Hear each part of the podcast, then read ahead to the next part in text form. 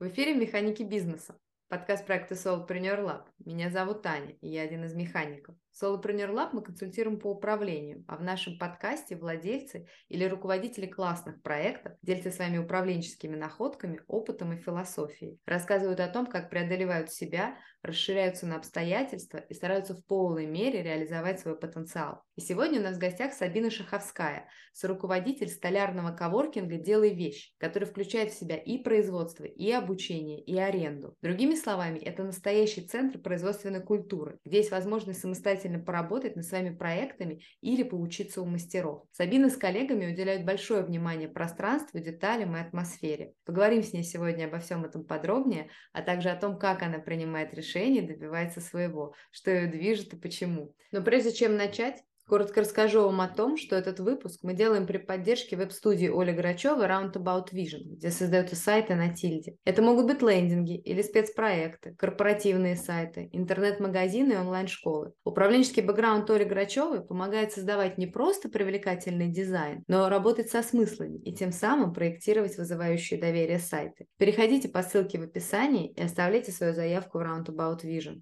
А мы возвращаемся к нашему гостю. Сабина, привет! Спасибо огромное, что пришла к нам. Привет. Привет. Расскажи, пожалуйста, немного сама про дело и вещь. Чем сейчас живете? Что классно у вас происходит?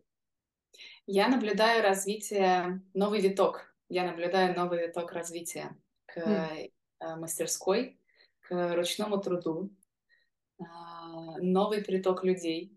Возможно, это весеннее. Все просыпаются и чувствуют в себе силы, чтобы действительно идти и преобразовывать.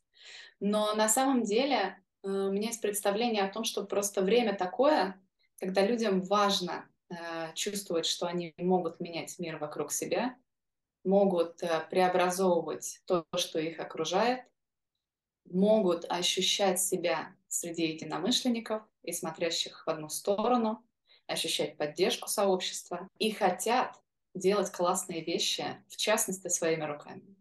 Слушай, это очень интересно. А в чем заключается новый виток? То есть он это эмоциональная какая-то история или это что-то идет какая-то перестройка у вас в компании? Что это значит? И то, и другое. Я думаю, что на самом деле в таких э, личностно зависимых бизнесах э, одно не отделимо от другого. С одной стороны, мы действительно перестраиваем сейчас структуру, а, делаем ее более настроенной на образование. Если раньше «Делай вещь» представляла из себя синтез, мы могли заниматься производством, могли делать мебель на заказ, а, могли делать маленькую серийку. А, мы предоставляли места для мастеров, а, где они снимают фактически рабочее пространство и делают какие-то свои проекты, да, то есть это аренда фактически. Мы вели какие-то внешние сторонние деятельности партнерские, и кроме того, еще занимались образованием. Вот так это было. Mm-hmm. То есть это был такой пирог фактически из э, множества деятельностей. То сейчас мы действительно делаем больший фокус на образование как таковое, на короткие мастер-классы, где люди могут прийти и просто попробовать на профильные программы, когда человек понимает, что все, я уже выбрал для себя столярку, мне интересно, хочу пойти и научиться работать с инструментом. Или вот у меня давно стоит бабушкино кресло, я его наблюдаю регулярно, оно уже старенькое, потертое, и вроде его не выбросишь, а дать реставрировать неизвестно кому непонятно и дорого, или непонятно, как сделают, и оно стоит. А YouTube открываешь, и там все советуют разное, что делать непонятно. И для таких людей есть программа там, «Вторая жизнь вещей», где ребята вместе преобразовывают предметы, то есть прям постигают азы реставрации, но это на самом деле только функциональная часть реставрации. Там гораздо более глубокая смысловая часть, как они сохраняют историю как они преобразовывают э, домашний там, облик, дизайн своего помещения и делают свой дом лучше, таким, как они его хотят видеть. Развитием как раз всей этой системы фактически я сейчас и занимаюсь. И, конечно, есть эмоциональная составляющая, я вижу больший приток людей, я вижу горящие глаза, мне приятно очень это. Буквально вчера, кстати, был вечер, когда не было занятия, ну, целенаправленного, да, какого-то курса, но девчонки вот с этой программой по реставрации приходили ну, кто-то пропустил и брал это время, кто-то не успевает немножко, у кого-то там сложные проекты, надо больше внимания уделить. И они почти полной группой собрались на самообеспечение. Без преподавателя, просто они такие, мне надо сделать вот это. И она там стоит и это шлифует, соскребает, улучшает. Между собой они общаются, знакомятся. Я смотрю на них из-за окна. У нас рабочая зона отделена от э, зоны отдыха таким большой, ну, большой, большой стеклянной стеной. И я сижу на диванчике, э, у меня рабочий звонок, но параллельно я гляжу на эту красоту, я вижу, какие они довольные. Там еще теплый такой яркий, теплый ламповый свет, что тоже вечером очень приятно. И они стоят под приятную музыку, под разговоры, все это делают. И я гляжу и такая, хм, ну хорошо, прям хорошо. Мне приятно в такие моменты. Конечно, это дает эмоциональный заряд. Классно, классно. Слушай, а расскажи, с чем связано то, что вот вы решили сместить фокус в обучение? Я думаю, это связано как всегда, это связано, безусловно, и с внутренними процессами в рамках самой организации. То есть мы видим потребность, что в новых реалиях мы не можем больше полагаться на тех мастеров, которые там снимают пространство или решают уехать и не снимают его больше. Mm. И это меняет наш бизнес. Мы не можем полагаться и на заказ мебели как таковой, потому что он скачет и Здесь есть разнонаправленные движения. С одной стороны, уход больших компаний мебелепроизводящих, э, ну, если мы говорим о западных, э, это как бы плюс, с одной стороны, но мебель, которая делается руками, никогда не конкурировала с такой.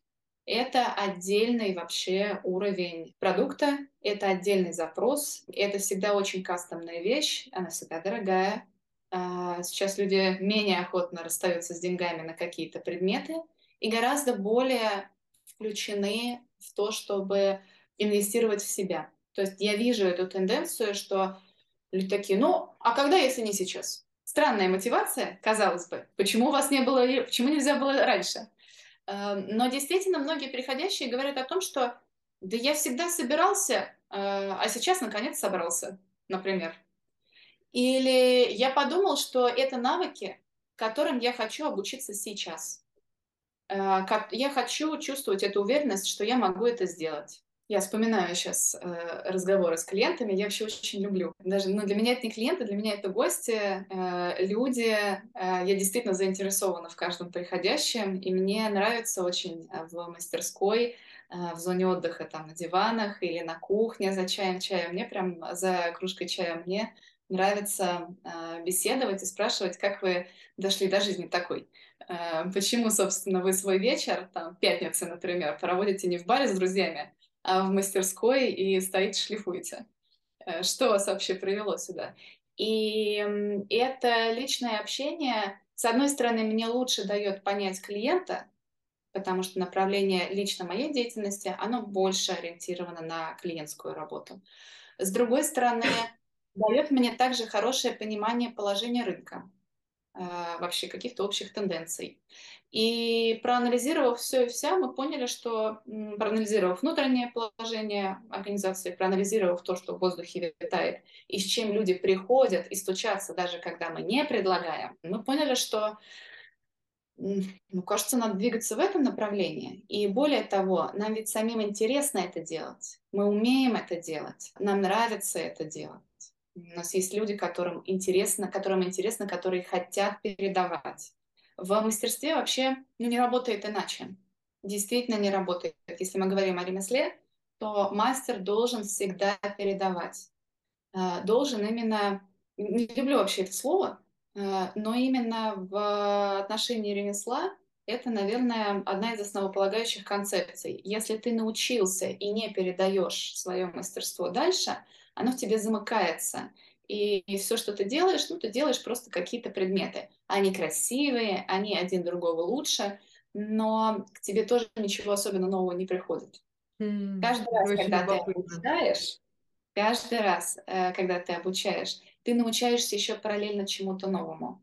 И к тебе приходят новые идеи, к тебе приходят люди с новыми идеями. И если ты достаточно открыт, чтобы услышать другого человека, как мне вчера сказала а, девушка, которая к нам придет на стажировку, она занимается спортом, и она сказала мне, я очень долго искала своего тренера, чтобы он увидел меня с моими потребностями, mm. с моей семьей, э, которая требует времени, с моей работой, с моим расписанием, и не сказал бы мне, так, девушка, в общем, отсюда и до рассвета бегайте.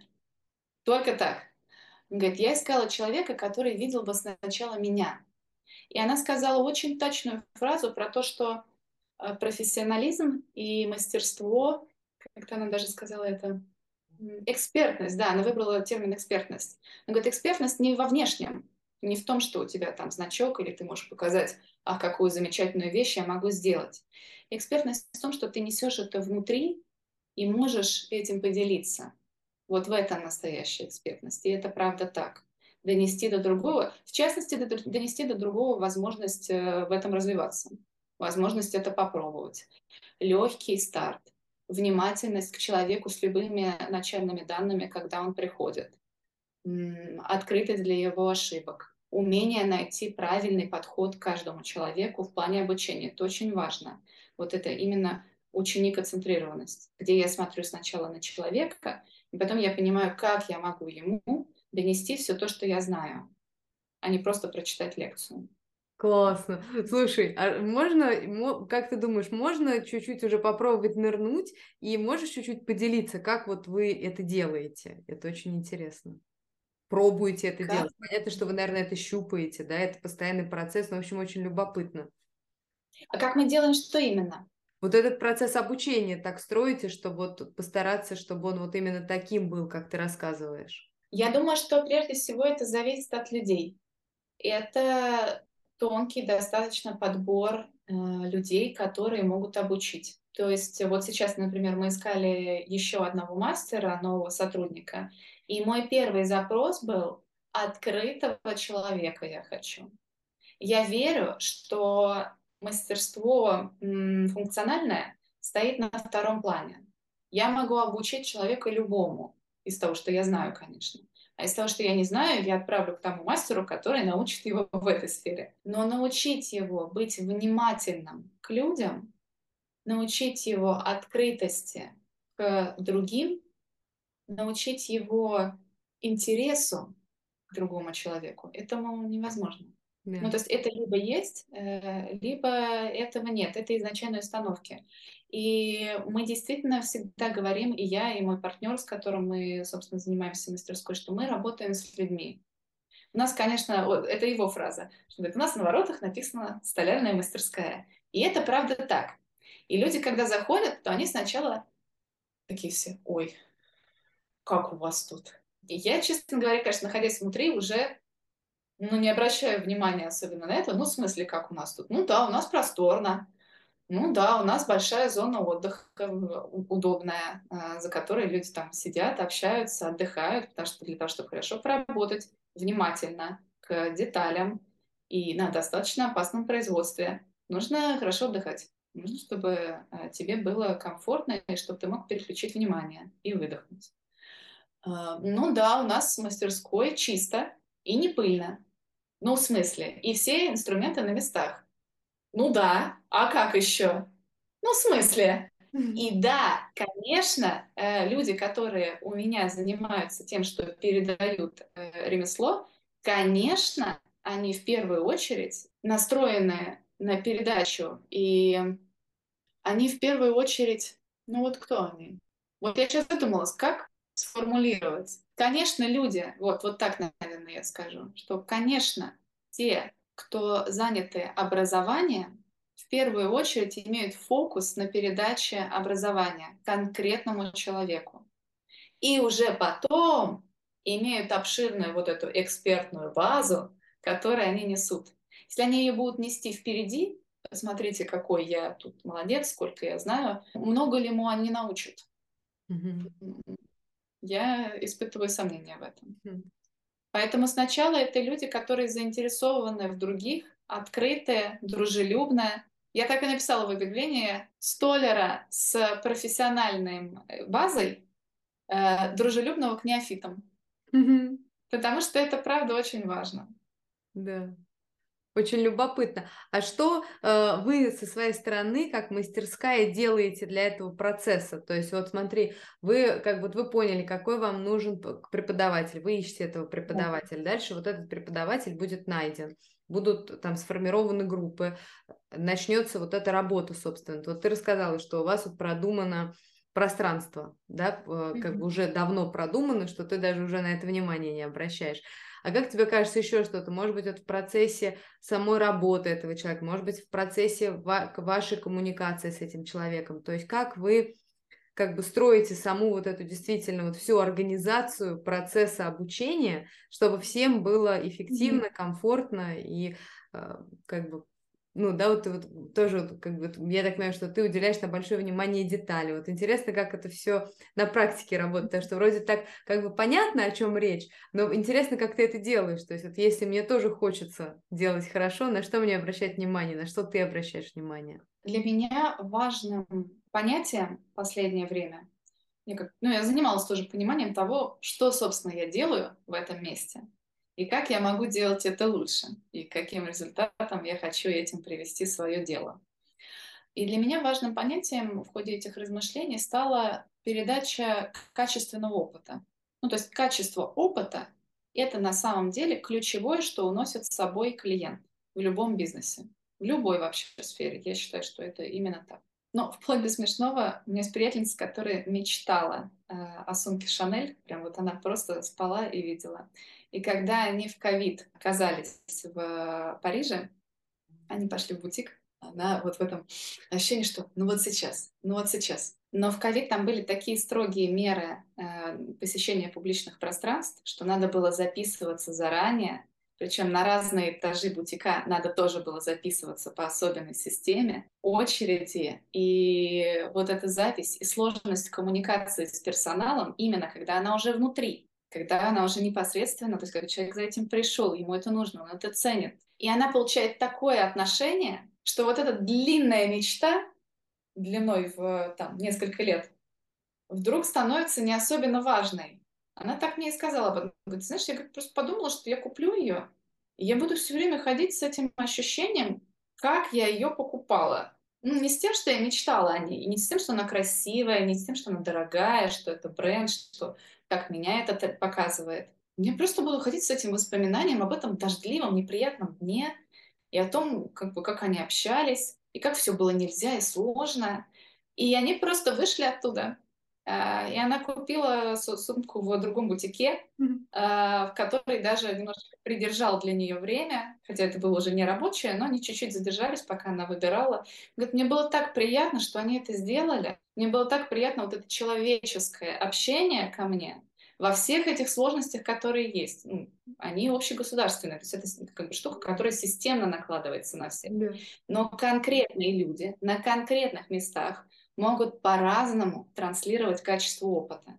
И ты уйдешь с одним переживанием или с другим. А в обучении это особенно важно. Потому что ты либо вернешься, а учиться сложно. Это вообще сложно. Постоянно фокусировать внимание, запоминать, повторить, сталкиваться с ошибками, видеть результат, который недостаточно хорош там, от твоих ожиданий, например. Обучение — это трудно.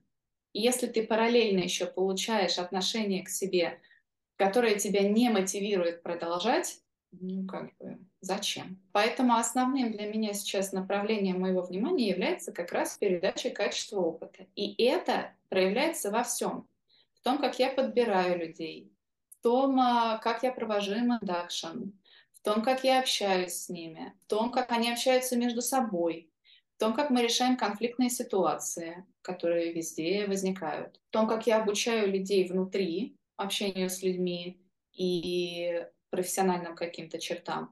То, что мы многие не знаем какие-то вещи, даже в рамках столярного мастерства.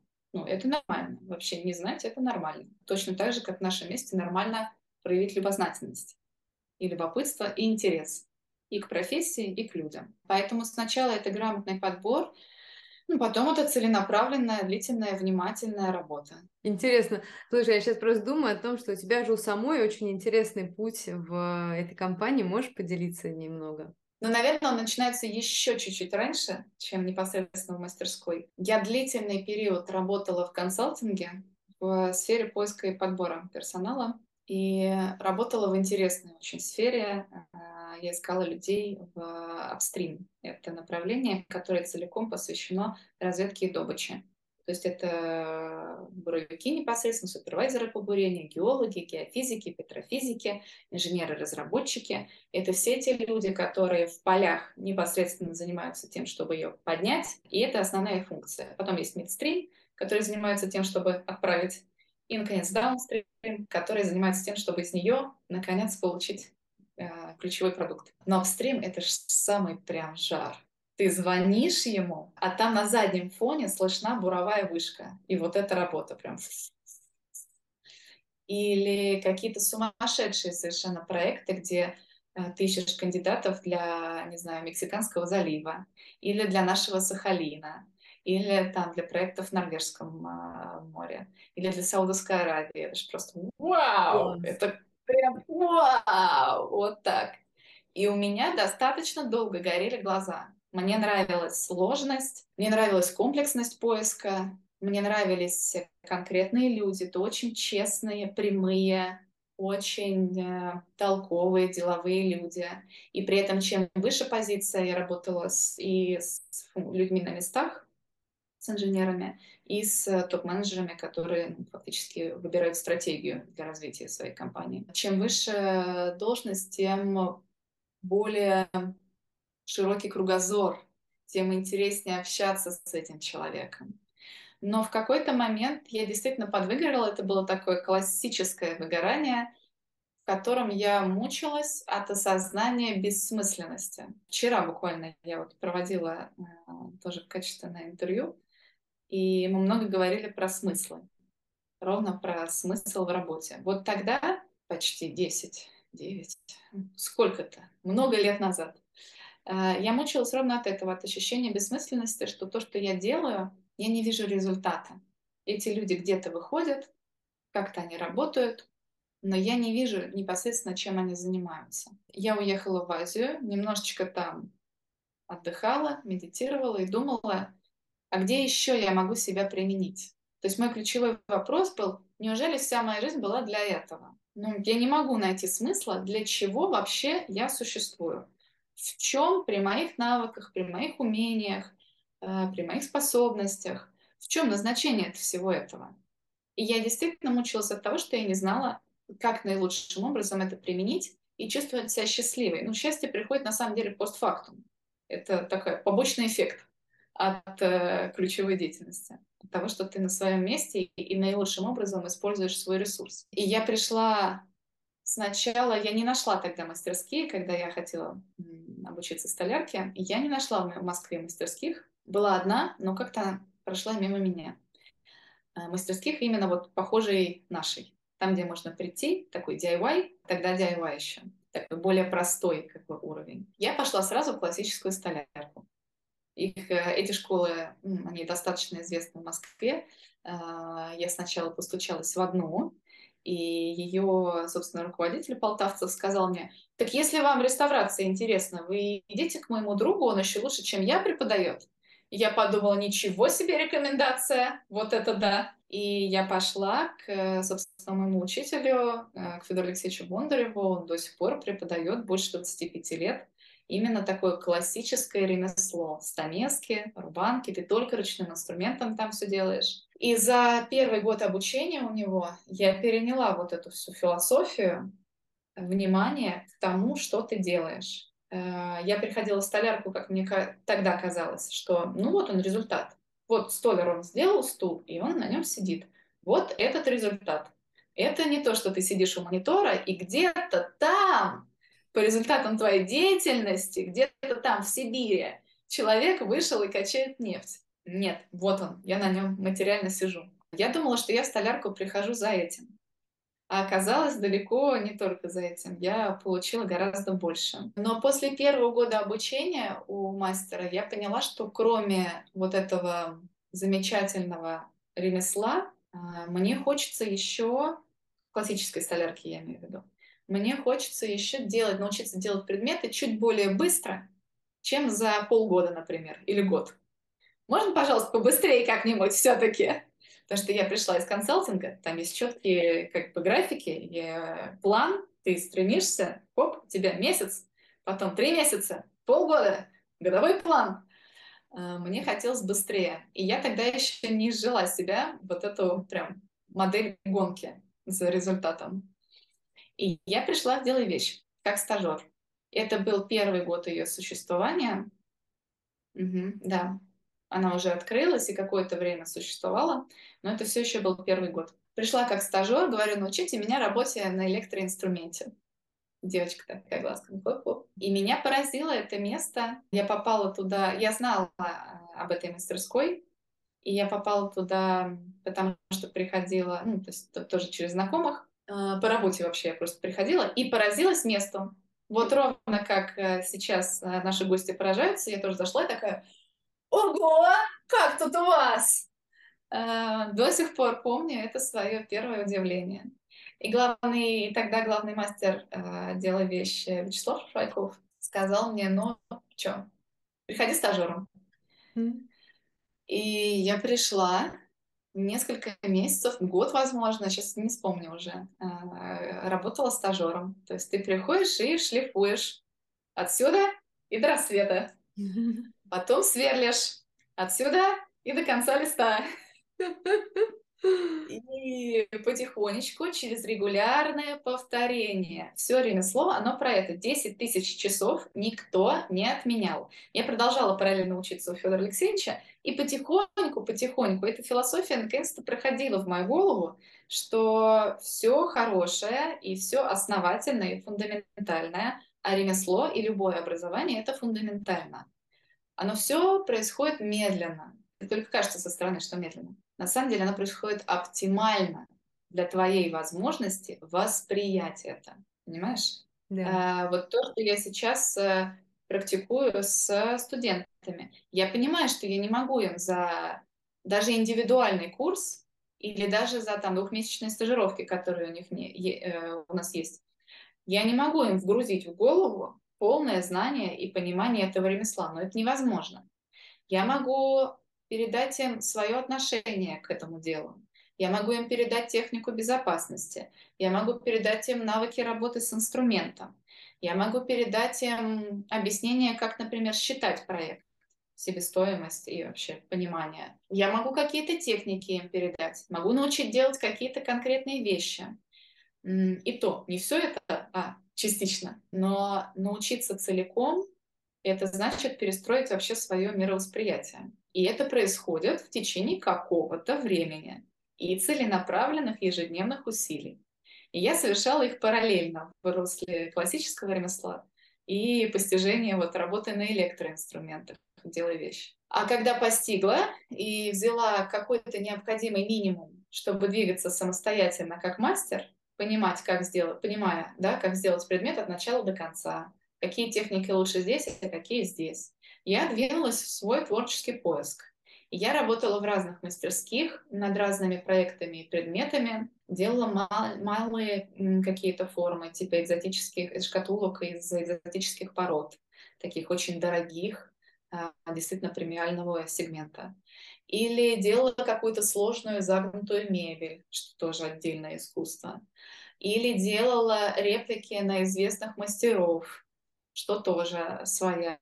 Там, ты видишь только фотографию, и тебе нужно весь чертеж со всеми соединениями рассчитать самостоятельно.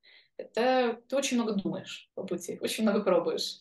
И там очень много ручной работы, внимательности и терпения. И через какое-то время, как самостоятельный мастер, да, я вернулась, делая вещь, сняла верстак, работала над своими проектами, а потом, а, собственно, мы с партнером поняли, что ну, кажется, мне интересно больше. Я помню этот э, момент выбора внутри. Я, помню, я не помню наших разговоров с ним, но я помню внутреннее ощущение свое, что я могу остаться ответственной за вот эти э, там 6 квадратных метров условно. Вот есть мой верстак, есть рабочая зона вокруг него, есть предмет, который я делаю. Это моя сфера ответственности. Ребят, все, что у вас тут происходит, там сами разбирайтесь, я плачу вам за это деньги, это сервис, э, вы мне его предоставляете. Или я могу быть ответственной за все 150 квадратных метров и даже больше. И это совсем другая история.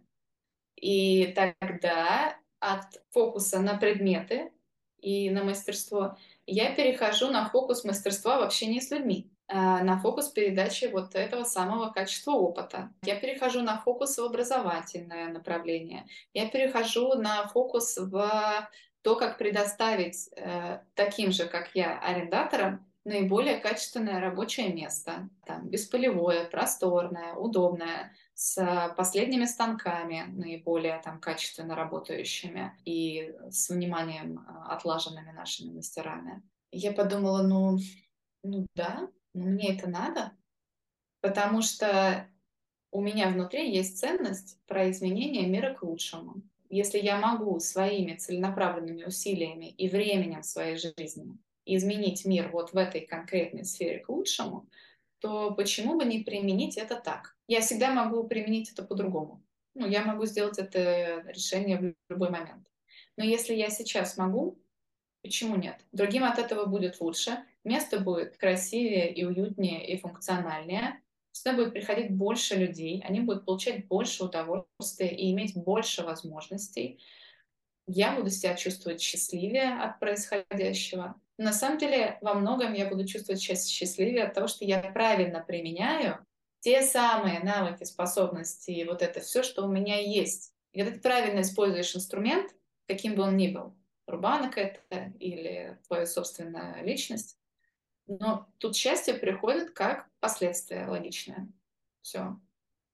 Хм.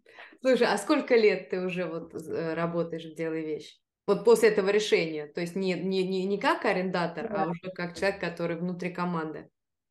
Я думаю, три. Я, честно говоря, вот сейчас... Я вообще с датами не очень хорошо дружу.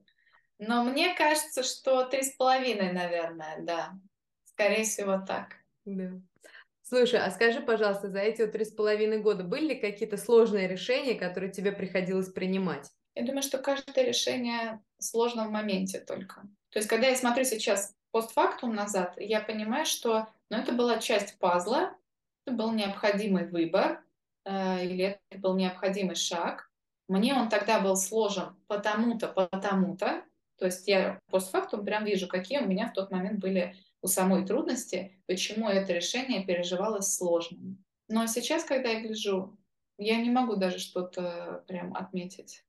Угу что-то конкретное я имею в виду, что я до сих пор переживаю. Потому что, видишь, так как я их пережила, перешла, то они больше и не ощущаются мной как сложные. И, соответственно, сейчас ты спрашиваешь, а я даже не могу а, вернуться туда-назад. Да, и, и придумать. А сейчас есть какие-то решения сложные, которые перед тобой стоят?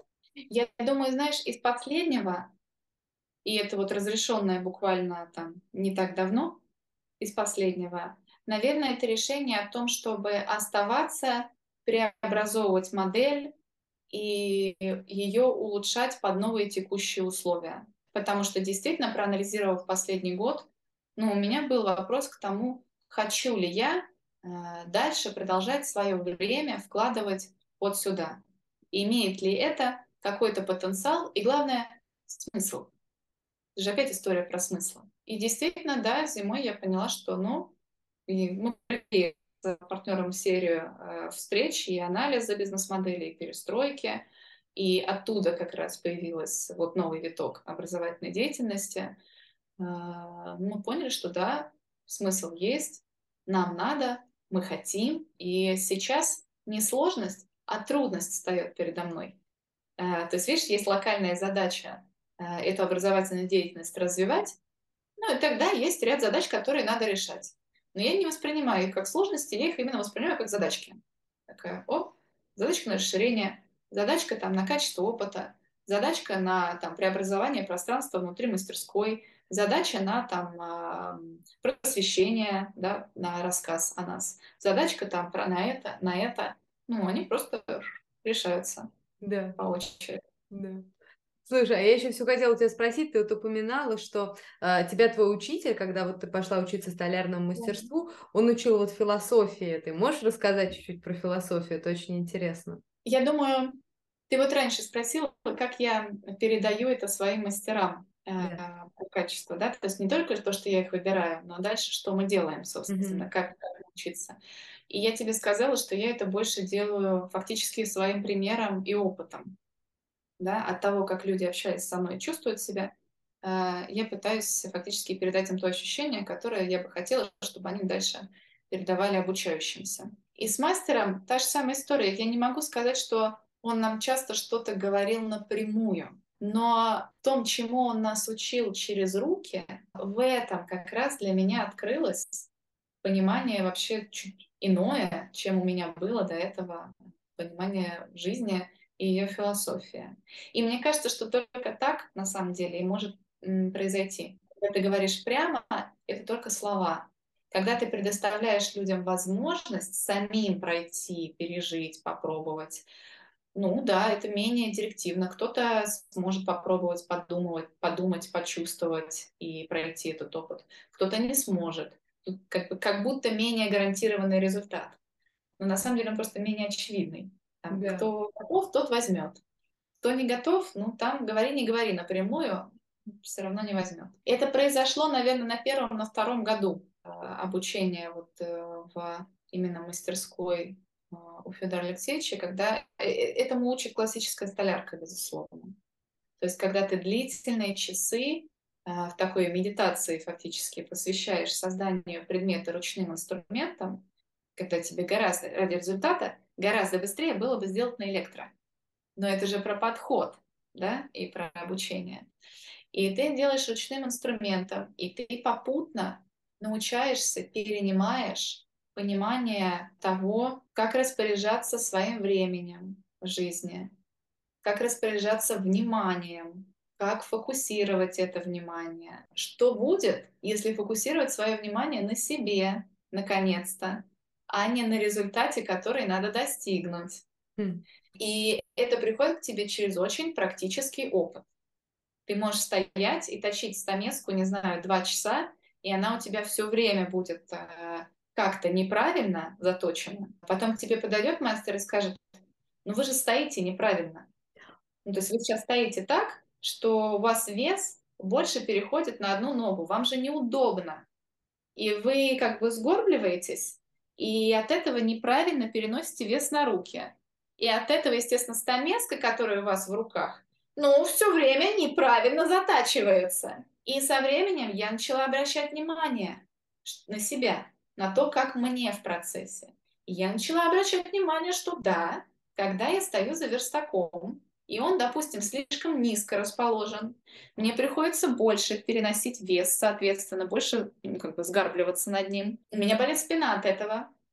Мне некомфортно, неприятно. Я стремлюсь быстрее завершить эту задачу, доведя до того результата, который я хочу.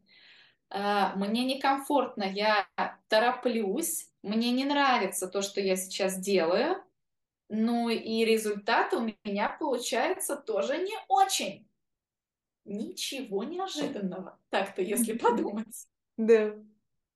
Но когда ты гонишься за тем, что тебе нужны вот эти миллиметры, вот эти соотношения, и не обращаешь внимания на то, как тебе, ну, у тебя все внимание там, в этих миллиметрах, и, и в том, как к ним прийти, только ты не придешь к ним.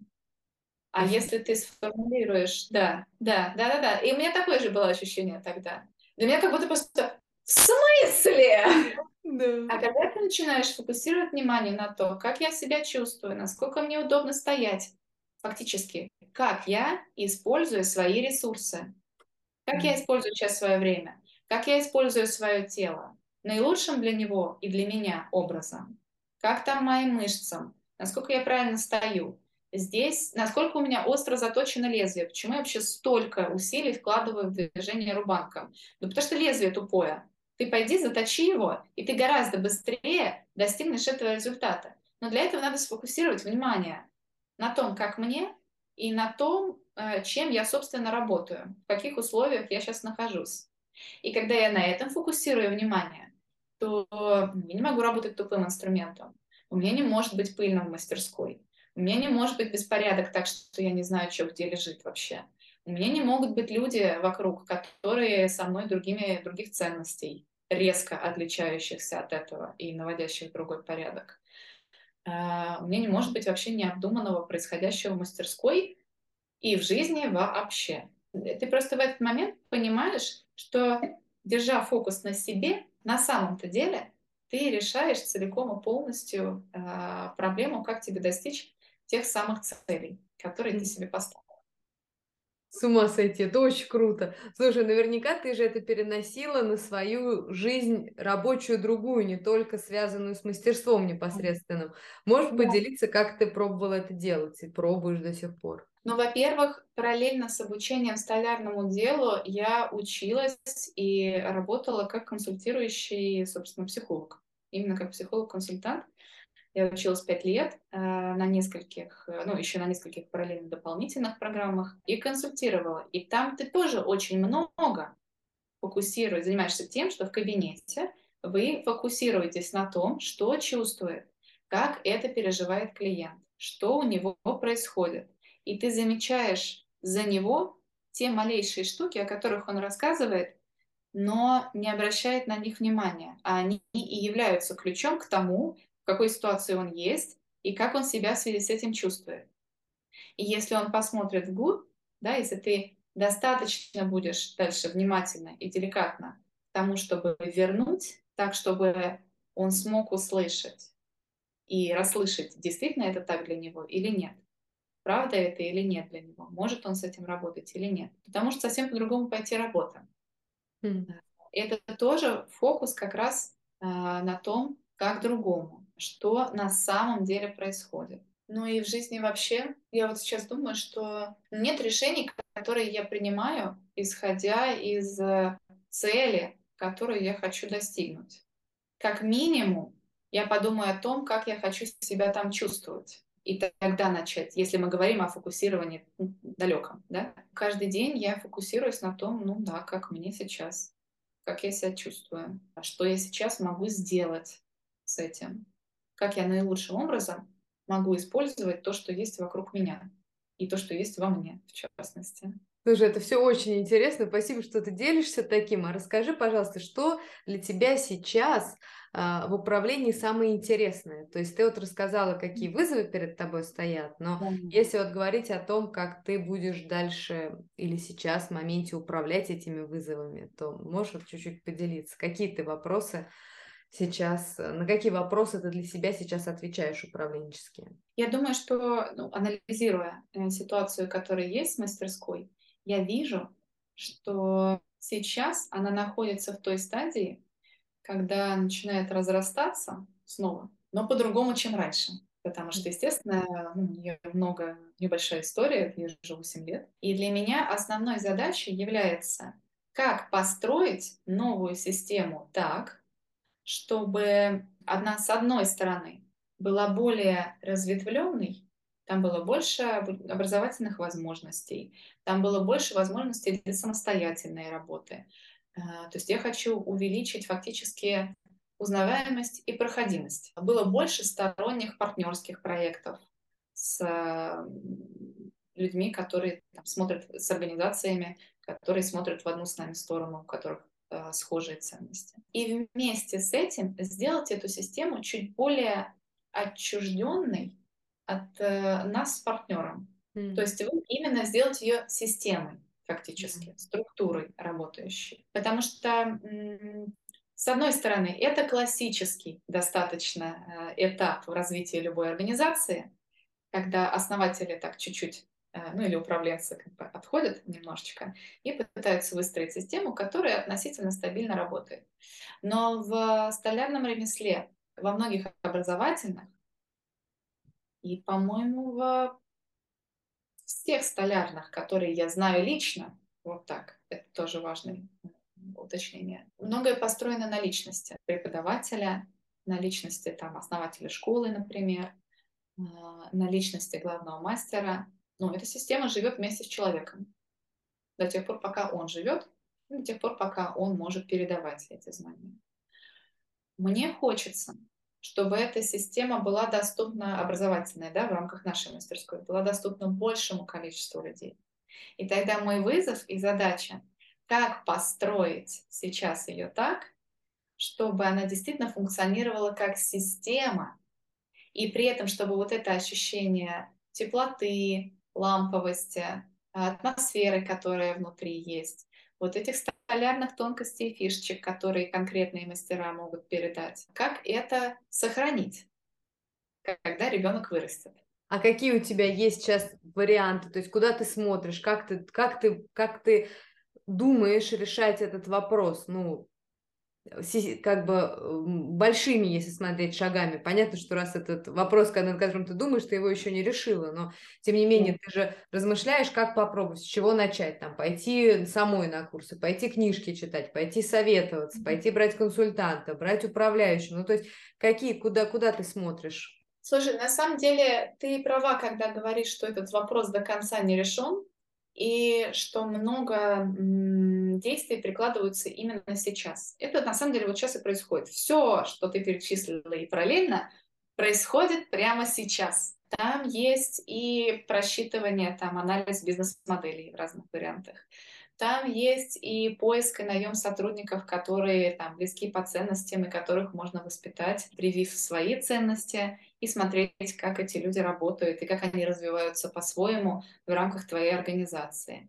Там можно там, развивать бренд и действительно передавать этот чувственный опыт, а, в частности, в рамках там, каких-то конкретных предметов не только в рамках образования, да, но в рамках какой-то продукции или в рамках сторонних проектов. Там можно действительно обучаться, чем, там, чем я в очередной раз занимаюсь. Это 115 мне кажется, образование в моей жизни.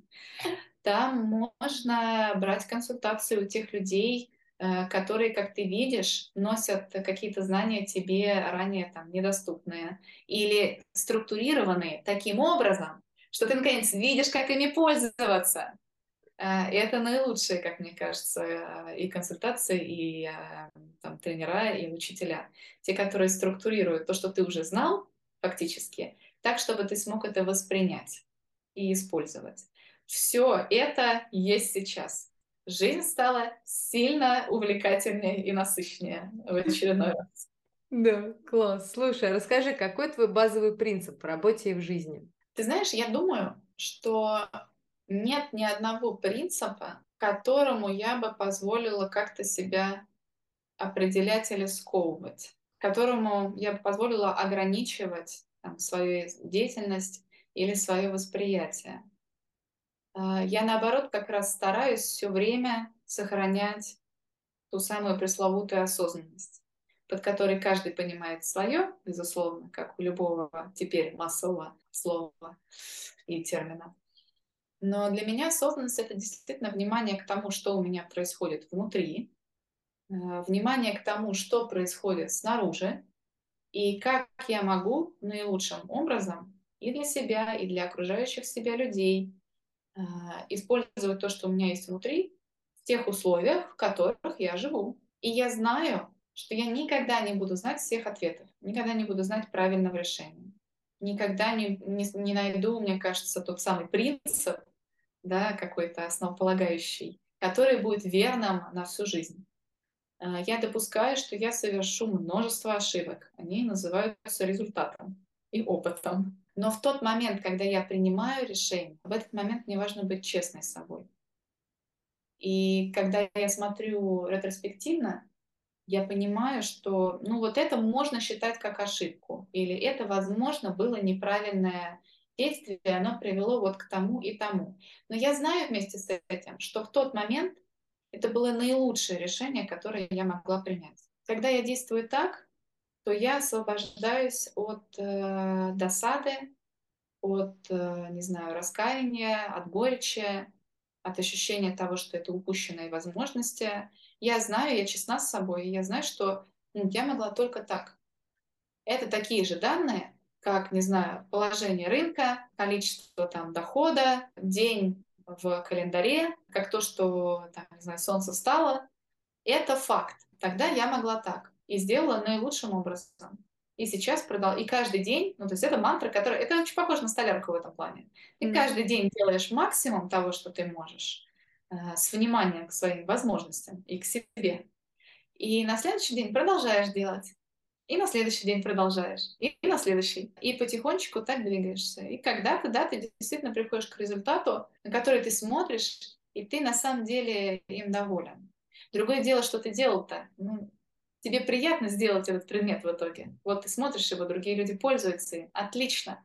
Но он не был самоцелью. Да, класс, класс. Слушай, скажи, а в чем сила делай вещь? В людях, совершенно точно.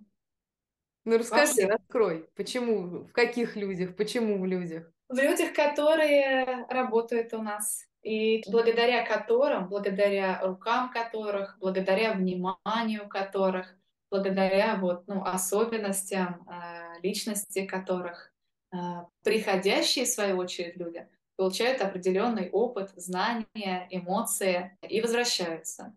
В людях, которые приходят которые проявили любознательность, которые смелые, попробовать новое. Это вообще-то достаточно смело.